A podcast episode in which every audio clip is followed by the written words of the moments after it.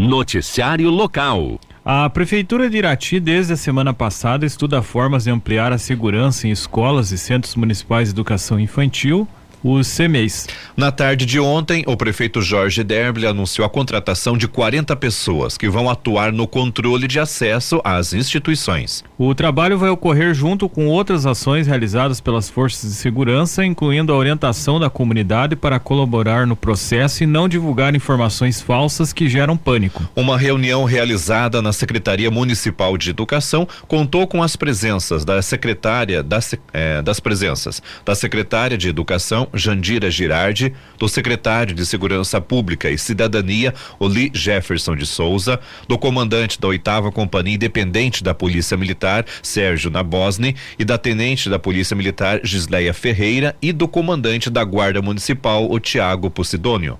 Na oportunidade foram discutidas as medidas adotadas pela prefeitura. De acordo com Derble, o município estará realizando algumas ações para acalmar a população e proporcionar um ambiente mais seguro para os alunos. Abre aspas, sabemos que os pais estão preocupados, mas pedimos que não entrem em pânico. Já adotamos medidas como autorizar a contratação de seguranças que vão controlar quem entra em escolas e CMEs. Fecha aspas, disse o prefeito. Derble também ressaltou a importância da colaboração da comunidade, não propagando pelas redes sociais informações inverídicas, causando tumulto e medo. Abre aspas, qualquer suspeita entre em contato com a Polícia Militar, Polícia Civil e Guarda Municipal que estão devidamente preparadas para atender e averiguar qualquer suspeita, fecha aspas, acrescenta o prefeito. O Major Nabosny reforçou que a população deve confiar nas autoridades policiais. Abre aspas, a Polícia Militar do Paraná já tem um protocolo para situações envolvendo instituições de ensino. Nossos policiais estão preparados, devidamente instruídos. O nosso serviço de inteligência está acompanhando toda e qualquer situação suspeita. Paralelamente, estamos fazendo uma instrução para as escolas que será realizada nos próximos dias. Fecha aspas. A Guarda Municipal de Irati, desde a semana passada, ampliou as rondas, abordagens e ainda o trabalho de orientação das equipes das escolas e CMEs. Abre aspas, estamos fazendo um trabalho de aproximação escolar, conversando com os funcionários das escolas. Qualquer dúvida ou situação suspeita, estamos à disposição da comunidade.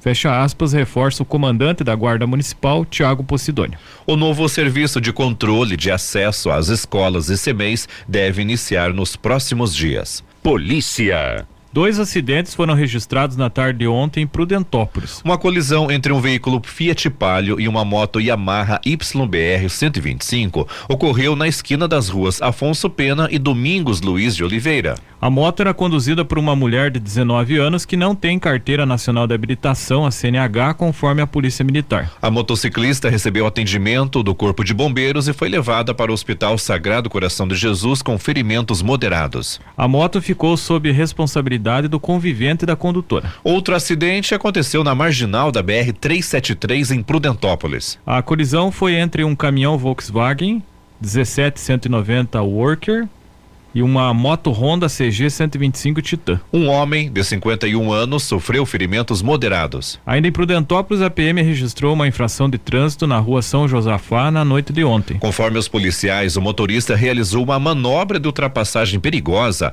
arrancada brusca e deslizamento de pneus. O carro tinha débitos e foi recolhido ao pátio da 97ª Ciretran. O condutor e os passageiros não tinham objetos ilícitos e foram ilícitos e foram liberados no local da abordagem. Já em Irati aconteceu um acidente entre os veículos Virtus e Gol na rua Munhoz da Rocha na noite de ontem. Os motoristas não ficaram feridos. Segundo a Guarda Municipal, o Gol tinha débitos na documentação. Além disso, o condutor do Gol não tem CNH e apresentava sinais de embriaguez. Conforme os guardas, ele realizou o teste do bafômetro com resultado de 0,09 miligramas de álcool no organismo, configurando assim infração de trânsito. Noticiário Regional. As prefeituras de Irati e Teixeira Soares possibilitam aos moradores que façam o pagamento de dívidas ativas por meio do Programa de Recuperação Fiscal Refis. O objetivo é fazer com que os contribuintes inadimplentes regularizem a situação com os municípios e que o que também pode gerar uma nova fonte de arrecadação para as prefeituras. Em Irati, os contribuintes podem quitar as dívidas com descontos que vão de 70 a 100% dos juros e multas de acordo com a opção de parcelamento. O prazo final para adesão ao programa encerra no dia 30 de junho. Abre aspas, estamos à disposição de toda a população. Nós orientamos que não percam essa oportunidade de regularização que poderá ser parcelada em até 48 vezes. Fecha aspas, aponta a diretora do Departamento de Tributação, Rosenilda Paiva. Mais informações sobre o refis ou parcelamentos podem ser solicitados no Departamento de Tributação da Prefeitura de Irati ou pelos telefones 3132 6134 31 32 61 19 ou 31 32 61 42. Em Teixeira Soares são sete opções de pagamentos das dívidas. Quem realizar em cota única terá redução de 100% de juros e multa. O pagamento em até três parcelas garante redução de 90% de juros e multa. O contribuinte também pode optar em pagar em até seis parcelas, com redução de 80% de juros e multa. Também até nove parcelas com redução de 70% de juros e multa. Até 12 parcelas com redução de 50% de juros e multa. Até 15 parcelas com redução de 25% de juros e multa. E até 20 parcelas com redução de 15% de juros e multa. Em Teixeira Soares, o prazo de adesão ao refis será finalizado somente no dia 31 de dezembro, com o valor mínimo da parcela de R$ reais para pessoa física e cem reais para pessoa jurídica. A primeira parcela deverá ser paga no ato do parcelamento. Esporte. A Copa Professor Jacopete de Futebol, categoria Sub-15, semifinal, jogo de ida hoje no Estádio Municipal Abrana Gibinege em Irati, às 15 horas. O time da Escola Furacão de Irati recebe o IFAD de Imbituva. Pela Copa do Brasil, terceira fase, os jogos de ida ontem. O Volta Redonda perdeu para o Bahia por 2 a 1. Um. O Botafogo de Ribeirão Preto perdeu para o Santos por 2 a 0. O Internacional venceu por 2 a 1 o CSA. São Paulo e Ituano empataram em 0 a 0. O Fortaleza goleou por 6 a 1 o Águia de Marabá no Pará. Hoje, 16 e 30 o Nova Iguaçu do Rio de Janeiro enfrenta o América Mineiro. 19 horas tem Curitiba e Esporte. E esse jogo tem transmissão da Super Najuá em conexão com a rádio Banda B. 19h30 hoje o Fluminense recebe o Paysandu. O CRB joga contra o Atlético Paranaense. Depois do encerramento do Coritiba, você vai conferir o segundo tempo desta partida na Super Najuá. Às 20 horas tem Palmeiras e Tombense. 21 e 30 o Atlético Mineiro joga contra o Brasil de Pelotas. O Ipiranga joga contra o Botafogo do Rio de Janeiro. E o Remo recebe o Corinthians. Vamos falar agora da Liga dos Campeões da Europa, quartas de final, jogos de ida. Ontem, o Benfica de Portugal perdeu para a Inter de Milão da Itália por 2 a 0. O Manchester City da Inglaterra ganhou do Bayern de Munique da Alemanha por 3 a 0. Hoje, 16 horas, a equipe do Real Madrid da Espanha recebe o Chelsea da Inglaterra. E no mesmo horário tem Milan e Napoli. Amistoso da seleção feminina de futebol, ontem o Brasil ganhou da Alemanha por 2 a 1 um. Os gols do Brasil foi de Tamires e Ari Borges. Esse foi o último amistoso do Brasil antes da Copa do Mundo Feminina, que será disputada em julho. Na primeira fase, o Brasil está no grupo F, ao lado de França, Jamaica e Panamá. Nesse momento, vamos a Curitiba conversar com a Miriam Rocha, direto da Agência Estadual de Notícias. O destaque de hoje: Encontro da Saúde discute prevenção e diagnóstico da doença de Chagas. Conta pra gente, Miriam. Juarez César, Secretaria de Estado da Saúde, promoveu ontem, aqui em Curitiba, o primeiro encontro para atualização de informações sobre a doença de Chagas. O evento, que reuniu profissionais das 22 regionais de saúde, ocorreu em alusão ao Dia Mundial de Chagas, que é na sexta-feira, dia 14.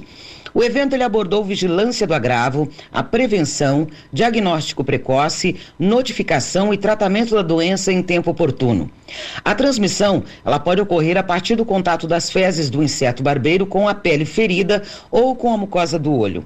Pode ocorrer também pela ingestão de alimentos contaminados por meio de transfusão de sangue ou transplante de pessoas com a doença. Recém-nascidos de mulheres portadoras também podem ter a doença. Ela se manifesta de forma aguda ou crônica, compromete o coração, esôfago ou intestino. Embora 70% dos casos sejam assintomáticos, a pessoa infectada ela pode apresentar febre prolongada, dor de cabeça, fraqueza intensa, inchaço no rosto e também nas pernas. São comuns também a dor de estômago, vômitos e diarreia. Devido à inflamação no coração, pode ocorrer ainda falta de ar intensa, tosse e acúmulo de água no coração e no pulmão.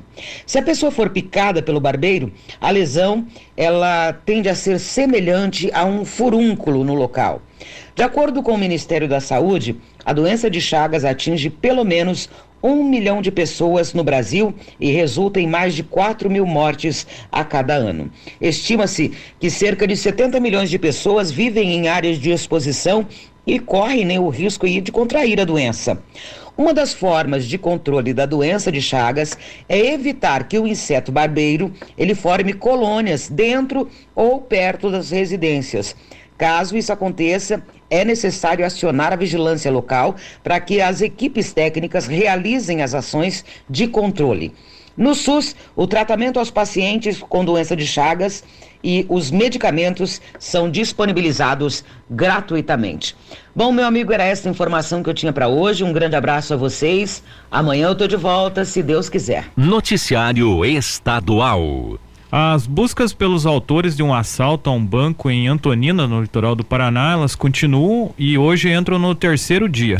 Durante a ação, segundo a polícia, foram recuperados dois veículos, cerca de 175 mil reais em dinheiro, cheques, coletes balísticos, malotes e um celular. O assalto aconteceu na tarde de segunda-feira. De acordo com a Polícia Militar, a ação da quadrilha durou menos de cinco minutos. Câmeras de segurança registraram parte do roubo. O grupo armado conseguiu fugir da agência, trocar de carro, seguir para a BR-277 e, abandon e abandonar um segundo veículo na estrada. Conforme a PM, os homens entraram na mata.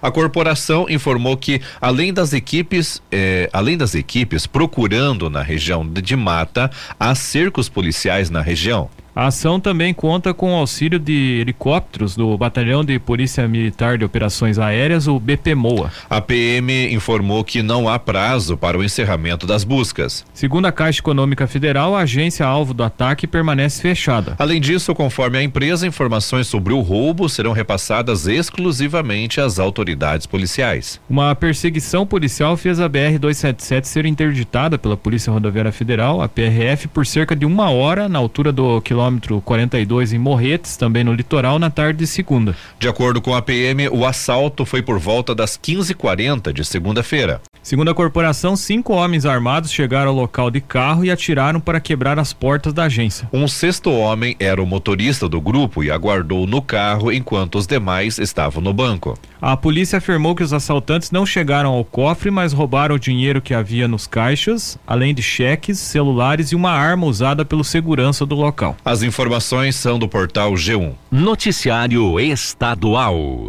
Cerca de um ano depois de ter anunciado um estudo para a compra de 500 câmeras corporais para uso nas fardas e viaturas dos policiais militares do Paraná, o governo do estado lançou um edital para a locação dos equipamentos. Por um lado, é a primeira ação efetiva do executivo no sentido de disponibilizar os equipamentos às forças de segurança pública desde o anúncio anterior. Por outro, a aquisição dos equipamentos agora dá lugar ao aluguel de 300 câmeras, número inferior ao apresentado inicialmente. Uma das possíveis explicações para os recuos, tanto na forma de incorporar as câmeras ao efetivo policial, quanto à quantidade de equipamentos, é a significativa redução no orçamento necessário. Em abril do ano passado, as contas do governo do Paraná sugeriram um aporte financeiro de 21 milhões. Agora, o edital de locação publicado no último dia 10 de abril prevê um orçamento total de pouco mais de 8 milhões de reais. Além das câmeras em si, o edital também prevê a disponibilização por parte da empresa vencedora de uma plataforma de gerenciamento de evidência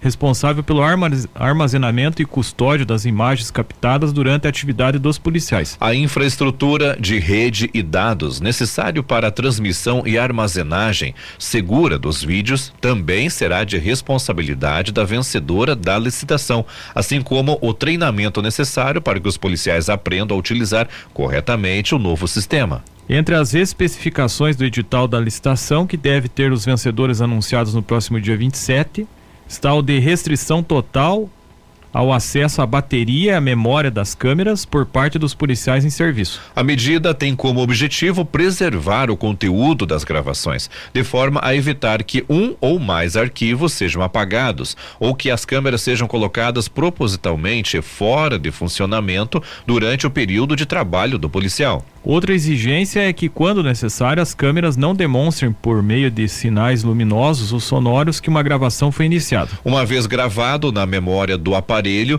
o vídeo só poderá ser apagado da memória interna, uma vez que tenha sido total e completamente descarregado na central de armazenamento e custódia, adverte o edital.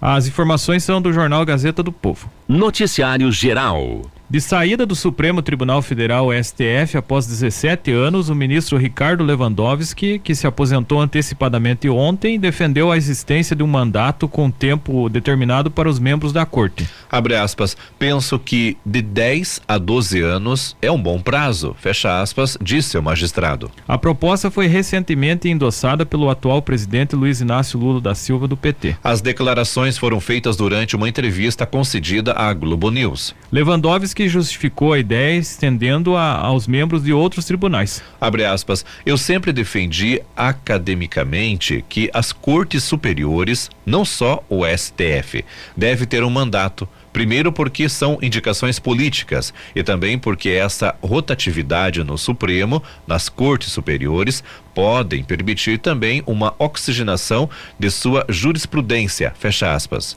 O julgamento do mensalão, esquema de compra de votos de parlamentares deflagrados na primeira gestão de Lula, foi relembrado por Lewandowski como o momento mais difícil de sua carreira. Abre aspas. Eu, que vinha de um tribunal de alçada criminal, acostumado a fazer dosimetria de apenas de penas, a examinar com muito cuidado as provas, eu me vi confrontado como revisor, como uma opinião pública muito adversa naquele momento e defendi determinadas posições que não foram muito bem compreendidas. Sofri agressões, sofri dificuldades para expressar aquilo que eu entendia que era direito, então foi um momento muito difícil, mas superei Claro, com outros momentos melhores que vieram. Fecha aspas, comentou a respeito do caso. Lewandowski foi revisor do processo do mensalão. Seu colega de corte, Joaquim Barbosa, já aposentado, foi o relator. Questionado sobre os recentes ataques à democracia, o magistrado disse ter orgulho de ter integrado o Supremo, entre aspas, em um momento em que verdadeiramente a democracia esteve sob risco e que crê que os ministros da corte, junto aos integrantes do Tribunal Superior Eleitoral, o TSE, abre aspas, se portaram com muita coragem, firmeza e determinação, fecha aspas. Ele ainda acrescentou, abre aspas, houve a união de seus membros em torno desses princípios e valores fundamentais, sobretudo da defesa da Constituição e da democracia, fecha aspas. O nome mais cotado para ocupar a cadeira de Lewandowski no Supremo é o advogado Cristiano Zanin, que defendeu Lula nos processos oriundos da Operação Lava Jato. Abre aspas, eu tenho dito sempre que esta é uma escolha privativa e exclusiva do presidente da República e que deve atentar para os requisitos constitucionais e submeter o nome para o Senado Federal. Então, eu não ousaria sugerir um nome, fecha aspas, afirmou o ministro. Lewandowski não mencionou nomes, mas afirmou durante a entrevista que espera ser substituído por alguém que, entre aspas, respeite a Constituição sem qualquer receio, com muita coragem e que resista às pressões que são inúmeras no cotidiano de um ministro do Supremo Tribunal Federal. As informações são do jornal Estadão Conteúdo. Noticiário Estadual. A Coordenadoria Estadual de Proteção e Defesa do Consumidor, o Procon Paraná, é vinculada à Secretaria de Estado da Justiça e Cidadania, SEJU, e os PROCONs de diversos municípios realizaram na última semana uma ação conjunta de fiscalização em postos de combustíveis. O secretário Santim Roveda explica que o objetivo da ação conjunta foi verificar a observância ao decreto federal que determina que os preços dos combustíveis sejam informados com destaque ao consumidor. Quando o estabelecimento oferece programas de fidelidade com valores promocionais, o preço real do litro do combustível é o que deve ser colocado em destaque para não induzir o consumidor em erro. Fecha aspas, explicou o secretário. Nesta rodada de fiscalização foram vistoriados em Curitiba 61 estabelecimentos, além de outros em municípios como Cambé, Jacarezinho, Campo Largo, Guarapuava e Sarandi. Em Curitiba foram encontradas irregularidades em 29 postos fiscalizados. Em Guarapuava, seis postos foram autuados pela fiscalização em razão de exposição irregular de preços. A chefe do Procon Paraná, Cláudia Silvano, alerta que os estabelecimentos que infringem as regras contidas no Código do Consumidor e demais legislações protetivas do consumidor estão sujeitas a multas que variam de 900 a 12 milhões de reais. Denúncias e reclamações podem ser registradas de forma online pelo site www.procon.pr.gov.br. As informações são da Agência Estadual de Notícias. Noticiário Geral. O Atlas Mundial da Obesidade de 2023, divulgado nesta semana pela Federação Internacional da Obesidade, aponta que mais de 50% da população mundial estará com sobrepeso ou obesidade em 2035. O número é preocupante e pode gerar um impacto econômico de 4 trilhões de dólares ao ano se não houver mudanças significativas na prevenção e no tratamento. No Brasil, a estimativa é de que 41% dos adultos estejam com obesidade no mesmo período. Esse aumento pode gerar um impacto econômico de mais de 75 milhões de dólares ao país, sendo 19 milhões de dólares apenas com assistência médica em saúde na próxima década. A estimativa leva em conta não só o excesso de peso, mas o custo de consequências como a hipertensão, diabetes e outras comorbi comorbidades. Para o presidente do capítulo do Paraná da Sociedade Brasileira de Cirurgia Bariátrica e Metabólica, Dr. José Alfredo Sadov é fundamental que as pessoas entendam que a obesidade é uma doença crônica multifatorial e que traz consequências que precisam ser tratadas com cuidado e acompanhamento multidisciplinar. Abre aspas, a cirurgia bariátrica pode ser uma opção para quem não consegue emagrecer com dietas e exercícios, mas é importante lembrar que ela não é uma solução mágica. O paciente precisa continuar com acompanhamento nutricional, psicológico e médico para manter o peso e evitar complicações. Fecha aspas, afirmou o médico. A hepatologista doutora Cláudia Ivantes explica que a gordura no fígado causada pela obesidade é a principal causa de cirrose e outras lesões no órgão. Estima-se que 25% da população adulta com excesso de peso apresente algum nível da doença que se agrava conforme o índice de massa corporal, o IMC, aumenta. Já o médico endro, endocrinologista e presidente da Sociedade Brasileira de Diabetes, Dr. André Viana, também reforça a relação da obesidade com o diabetes tipo 2. Abre aspas, em, entre todos os casos de diabetes no mundo, 90% são do tipo 2, o qual pode surgir como consequência do acúmulo de gordura abdominal. O tratamento da obesidade é tão importante para o controle do diabetes que hoje a perda de peso é a primeira recomendação no tratamento do diabetes descontrolado. Fecha aspas, diz Viana. O médico ainda alerta que a obesidade está relacionada a outras doenças, como hipertensão. No Brasil, a cirurgia bariátrica pode ser indicada quando os pacientes atendem a critérios de peso, idade ou doenças associadas. Estão aptos os pacientes com índice de massa corporal, o IMC, acima de 40 quilos é, independente né, da presença de comorbidades. É o IMC entre 35 e 40 quilos por metro quadrado, na presença de comorbidades como pressão alta, diabetes tipo 2, dislipidemia grave, apneia do sono, problemas articulares ou hérnia de disco, por exemplo. A idade também é fator a ser analisado. Pacientes entre 18 e 65 anos não têm restrição. Acima de 65 anos, o paciente pode ser operado, porém deve passar por uma avaliação individual. Em pacientes entre 16 ou 18 anos, o consenso bariátrico recomenda que a operação deve ser consentida pela família ou responsável legal e esses devem acompanhar o paciente no período de recuperação. Em menores de 16 anos, apenas em situações bastante específicas. Abre aspas. O principal objetivo da cirurgia bariátrica, além de promover a perda, a perda de peso, é combater e controlar as doenças associadas e promover a qualidade de vida aos pacientes. Além da saúde física, a cirurgia apresenta bons resultados também na saúde mental.